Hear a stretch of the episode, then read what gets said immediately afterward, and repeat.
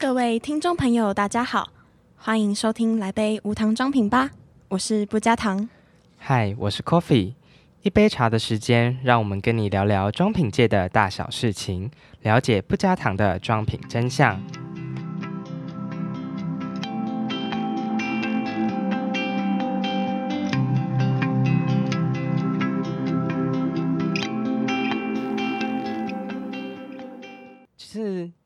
最近啊，有一些精油类的产品，还有香精类的产品，你有用过相似的产品吗？有啊，一定有啊！而且其实平常在逛街的时候啊，嗯，你你看到添加精油的产品，就会有一种比较高级的感觉。你觉得嘞？比较高级的感觉。对啊。像是什么什么样包装，还是你你通常去哪里看到这些产品啊？为什么会觉得高级一点？就是你会。去专柜的时候啊，你去看大部分专柜的产品，然后他们都会跟你说，他们有添加什么保加利亚玫瑰精油啊，什么哪里来的哪里来的精油，就是比较美好这样。对，然后而且我自己想象得到，就是现在脑中有个影像，就是它是绿色的包装那种。嗯，这个可能有一点太会想象了。好了，回到我们今天要讲的一个主题，就是我们今天想要跟大家聊聊精油的一些小迷思，还有一些小小辨别精油跟香精之间不同的小知识。嗯，你也是精油类产品的爱好者吗？你知道精油和香精的差别在哪里吗？许多厂商总会加入香精，然后声称自己加的是精油。想知道这样的情况要怎么办？就不想要再傻傻的被骗？那你千万不要错过今天的节目。好，讲到精油。真的很难忘记我们在三年级上学期的时候学的香料的学的课。香料学的课哦，我记得那个老师就是前面在讲了很多理论的东西啊，然后其实后面的课堂上就是边上他的课还要边闻他的香，超哦，就是那个每每一次上香料课都会闻到各种不一样的香味，然后都怀疑自己的人生，自己是不是闻到同一种香味？对，就是鼻子会烂掉。对啊，超夸张的。尤其是在考考那个期末考的时候，香料跑台。哦，香料跑台，你这个真的是别跟我说香料跑台。那个时候我在我在跑台的时候啊，闻完第一个之后，闻第二个就觉得，哎，怎么跟前面那个味道一模一样啊？嗯然后就非常到后面就说，哎，奇怪，前面那个不是不是这个的味道吗？后面这个不是前面那个的味道吗？就是其实有点搞混了。而且我不然你在跑台的时候有什么相关的经历吗？讲到跑台哈，就先跟观众朋友解释一下什么是跑台。就是跑台是，就是当你会进入一个就是考试的时候，我们会有一间实验室来给我们考试。然后他老师会在前面就是响铃三十秒就会叮，然后你就要到下一题。然后实验室的桌上会摆着很多题目，然后那些题目就是你需要作答，你会有一张答案纸需要作答。然后时间三十秒到叮，然后你就移动到下一题的位置，然后直到。呃，总共题目也许会有三十题或四十题这样跑完。嗯，对，所以呃，这是跑台的考试的一个流程，这样。啊，我那时候对啊，就是那个时候我们除了跑台这件事情，其实香料课还有上一些就是内容，哎，你还记得吗？就是其实我有点忘记了。哦，对，香料学的课哈，就是香料学的课，我这个部分是记得的是课纲啦。那他老师是说，呃，他会介绍。除了香料学的历史介绍啊，然后香料的组成啊，甚至是香料化合物的理化性质的介绍啊。哦，对对对对对，这个这个部分，老师讲了很多有机化学的东西。我在这个部分哦，一堆结构，我那边先嗯，对，不好说，不好说，不好说，不好说，是吧？不好说。然后还有香气成分的分析方法啊。哦，嗯，然后除了这些。呃，香料成分啊，反应性或是基础原理以外啊，比较特别的地方是，嗯，就是我们在这门课啊，就像刚才咖啡说的，我们需要常常去辨识不同香料的味道，还有它的特色。嗯，像是系上的教授啊授课，还有请就是芳疗事业的创办人树空气刘敏清学姐来帮我们授课，就是精油类的相关知识。你说那个素空体的那个学姐，哎，我觉得她的课是让我十分印象深刻。哎，就是你还记得她第一次上课的时候，有带来一罐混合她精油混合好的精油，然后她递到我们手上的时候，她就叫我们先闻第一次。你还记得这个动作？记得记得。然后我记得我第一个闻到的味道是呃薰衣草的味道，就是比较温和，然后会有一点想睡觉的那种味道。嗯然后后来呢，就慢慢的、慢慢的过了，他又继续上课，他就是呃，先叫我们先不要继续闻，然后后来他又再叫我们再闻一次的时候，大概过了三五分钟，然后你就会发现这只手又变了一个味道，后来就变成玫瑰的味道，就是嗯，我后来才知道，原来精真正的精油混合精油是可以混合在一起之后，然后它的味道层次是这么的明显的。对，就是其实真正这里要分享一个小知识给大家是，精油通常真正的精油它会有前味、中味还有后味三种味道之分。嗯，对，总之就是前味，就是因为由于它精油的里面有些物质，它的挥发速度不同，嗯嗯嗯，就会造成就是前味可能是就像你刚刚说的前中后味，然后闻起来会有不一样的味，不一样的味道。才会有那个层次的感觉。对，所以你闻起来每一次的味道就不一样。哦，嗯原来是这样。然后其实啊，就是啊，我们要回归一下我们的正题，就是我们刚刚前面我们一直在讲我们的香料课，对吧？但是我们这次想要跟大家聊聊的是，就是精油跟香精之间的差异。就是这精油，就是常常在报道上面说啊，香精不好啊，或者是精油比较好。但是，一般消费者怎么可能分得辨得出，用光闻的就可以分辨得出精油跟香精？对啊，就是嗯、呃很多产品啊，他们都会说是添加纯天然精油嘛，嗯，可是殊不知。很多厂商都是用香精，然后蒙混来说成是精油，他们只是添加香精而已。而且消费者就是，就像你说的，没办法分清楚，所以这里就会有个迷失在了，到底他们本质上的差异在哪里？你说在香精跟精油的本质上，对，那其实我们这边有几个小小的本质上的差异呢。其实香精本身是没有任何的功效的，就是在于香呃理论上来说呢，精油跟香精最大的差别就是香精其实是一个呃化合化学组成的一个物质，所以它通常都会是比较单一的一些化学物质。那精油呢，则是用植物或是一些呃从它的根茎叶当中去做萃取，然后得出来的这些萃取物。那精油本身呢，你如果去做分析的话，其实里面会有含有很多不同的化合物。对，那其实观众们只要知道说，呃，其实精油才是真的有功效的，香精本身是没有任何功效的。然后精油呢本身才会对于心情上有一些呃实质上的改善，然后香精呢其实就只是给你闻闻味道，然后提升你的香气这样而已。对嗯，没错，就是如果讲到香精，然后我们会用比较专业的角度去看，然后你如果真的要去一个实际上专业的角度，他会说是。呃，定义是这样后，有两种或两种以上的香料，加一些化妆品的辅助原料而制成。OK，有没有很 十分专业的感觉十分的定义呢。对？现在就是专业的部分。好的，好的。那嗯，好，总总之，呃，其实，在这些产品如果真的添加了精油，然后，嗯但是其实只有添加香精的产品，有时候会没有办法，它真的没有办法发发挥它的特定功效吗？真的没有办法发挥它的特定功效吗？就是你说像香精，只有添加香精的这些，就没有办法发挥它的特定功效。嗯，就是像是观众朋友有没有想过，就是精油为什么会有效，或者是除了它很闻起来很香以外，很疗愈以外，它真的会有我们说的那种，就是就是消消除疲疲劳啊，然后、哦呃放松精神啊那些功效吗？其实呢，这个部分就是我们要拆成两个部分来讲解。就是第一个部分，就是在我们呼吸的时候，去吸精油的香气的嗅觉，究竟是怎么进入到我们脑袋当中的？其实是呃是有一定的路径的。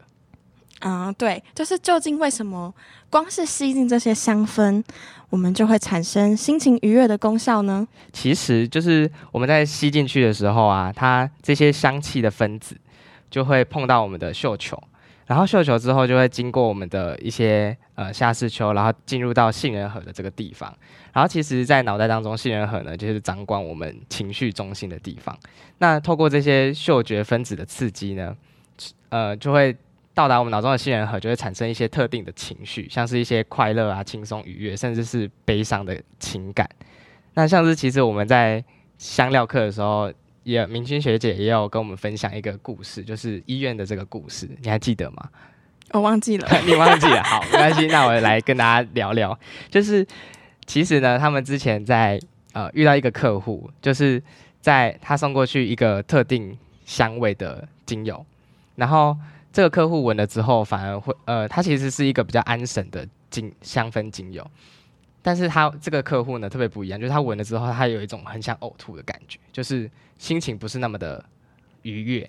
那其实这个部分呢，也还有很大的一个部分跟我们的海马回也有关系，就是因为海马回是掌管记忆的部分，所以我们的记忆跟我们的香味的连接也是会有影响的。所以他闻到这个味道的时候，就想起他以前他父亲过世的时候，然后的那一段记忆。对，所以他就觉得呃心情没有那么的舒服啊。所以杏仁脑袋里面的杏仁核是掌管情绪嘛，然后你刚刚说的海马回是掌管记忆的部分。对对对。所以就让他回想起记忆那边，然后造成就是他心里面有一些感受这样。对，所以其实这个部分就想要跟大家聊聊，就是说其实精油的每一种味道都会对于。呃，每一个人造成不一样心情上的改变，但主要还是我们会是以一些比较大众性的化化呃化学物质会产生一些比较安神的呃功效，才会去做选择这样啊，就是依照你所需要的需求嘛去做选择，还是有一些小小特例的。嗯，对对。那以上是就是吸起来的时候的嗅觉的部分。那我们第二个部分来做解析的话，我们会想要以嗯擦的精油产品来做解析。擦的精油类产品。对，没错，就是为什么究竟为什么擦的精油类产品会有效呢？就是因为精油呃精油产品里面它会含有一些有效物质。嗯，专业一点来说的话呢，它们就是由我们所谓的嗯。挂号单贴烯类，还有挂号背半贴烯所组成。那乍听之下，咒语吧？你听这是什么两个咒语？乍听乍听之下很像什么咒语？哎呦，不过他们不是啦。就是如果是理组啊，或是有学过化学的观众朋友，应该知道这是什么。对，就是嗯，对我们常听到的烷烯缺类的烯类嘛。这样。不过呢，没学过化学朋没学过化学的朋友也没关系。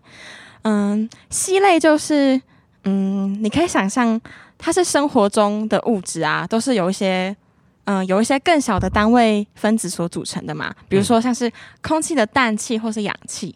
那烯类它就是有一种由几个自然元素组成而成的化合物。总之呢，结论就是组成精油的物质，它们各个都有它们各个的功效。然后其他还有像是醇类、醛类。同类等等的有功效的物质，也都包含在精油中。所以经过皮肤吸收之后呢，达到我们自己身体的循环系统，嗯哼，进而就可以发展成所谓的挂号功效。挂号实际上放松神经啊，对啊，就实际上就可以达到我们说的啊放松神经或者是增强免疫力这些的功效。对啊。那实际呢，在擦起这些这些的产品面呢，香精就没有这方面的功效了。对，因为它并不含有这些有效性的物质。因为这些有呃，它通常为了主要呢会引起香味，就是一些比较特定的化学物质。嗯，所以它通常香精就只会取这些化学物质去做合成而已。真正有效的呢，可能就是它就不会去特别的生产。所以香精可能只是也许闻起来会改善你的心情。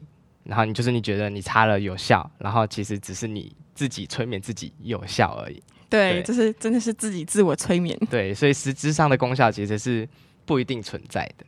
嗯，那说了这么多，不知道观众朋友有没有更了解精油是怎么产生功效的呢？那接下来我们来教大家是怎么辨别，就是呃我们手上自有的产品啊，它加入的到底是精油还是香精吧。好，那我们就是我们自己两个讨论之后，我们有一些小小的 tips 想要跟大家分享一下。就是第一个 tips 呢，就是野蛮的嗅觉法。好，就是如果你是一个很喜欢就是嗅嗅嗅觉很灵敏的一个人，其实很好的辨别方式就是气味。就像我们前面有讲到，就是其实天然的精油会有。呃，先后的层次之分，因为挥发性的不同，它会有先先挥发的一些化学性物质。那你过过几个小时或者几个分钟之后，再来去闻它，它可能味道就会变化了。那另外呢，还有一个方呃，除了感受到它的味道的变化之外，还有一个方法，就是因为天然的精油，如果它没有加入定香剂这个东西的话，它通常挥发的会比较快，所以你可能呃去夜市第一个一滴的那个天然精油，或者你从他那边取呃一些做试样，嗯，然后你可能过三五分钟之后回来闻，味道不见了，那通常有可能就有百分之九十五是天然的精油。对，百分之九十五，就是剩下五拍，还是有可能是对，有可能的方法是，制成的。对对对，也有可能是它是天然的香精，然后没有加定香剂，然后就很容易挥发，也有可能。但是天然的精油的部分是比较占大部分的。对，那再来就是要分享第二个的小 tip，就是肉眼的观察法。那因为我们前面有讲到，精油的部分是因为由植物萃取出来的一些油相的物质，那通常呢会比较偏透明无色，或是有一点淡淡的黄色。对，那像是呃很多市面上在贩卖的一些精油啊，玫瑰精油，你都会发现它其实有很多颜色，对吧？就是摆在那里琳琅满目的，然后整个都是像彩虹颜色一样，还看过绿色的、欸，超恶心。哦，绿色超像，有一些很像鼻它涕的味道标榜的是。什么绿玫瑰，那看起来就是骗小孩的。对啊，那个就是就是加了色素的一些香精的东西。对，然后甚至是他拿纯正的一些香水去做稀释之后，然后再去加色素，然后就拿来贩卖，嗯然后给你很高价，他就再赚一笔这样。所以其实大家可以用肉眼的观察法，就可以看先辨别它的颜色，就可以知道它可能是什么东西。那其实还有一个肉眼观察法的方法，另外一个呃这个部分呢，就是跟萃取的部分油水分离有关。嗯那你要不要跟我们解释一下简单的油水分离？油水分离，还是你来解释好了。好，就是其实我们我们一般呢在煮菜的时候，其实都可以看到一些比较简单的现象，就是你把你的沙拉油滴到一一碗水当中，你就会看到它一颗黄黄的浮起来。其实这个就是油水分离的现象，相信大家都很知道，就是看过这些现象。那其实精油呢，因为它是用油相去萃取出来的，所以它其实跟水没有办法互溶。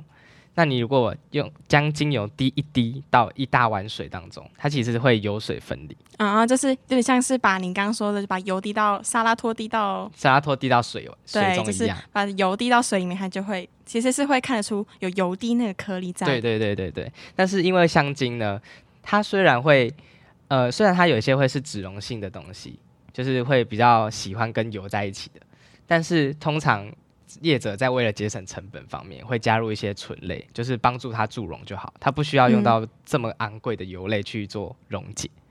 对，对所以就是加入醇类，然后帮助精油溶解在里面的部分，这样。对对对嗯对，所以还有一个方法就是你滴滴看，用水滴滴看，就可以知道它，呃，它的到底可能是精油或是香精。啊，那是这样。嗯第三个 tip，、第三个 tip 呢，就是从标示成分上发现一些不一样的地方。就是你其实可以找找看，就是包装盒后面，通常如果是仅有的成分的话，都会写，如果是英文，它就会写 pure essential oil。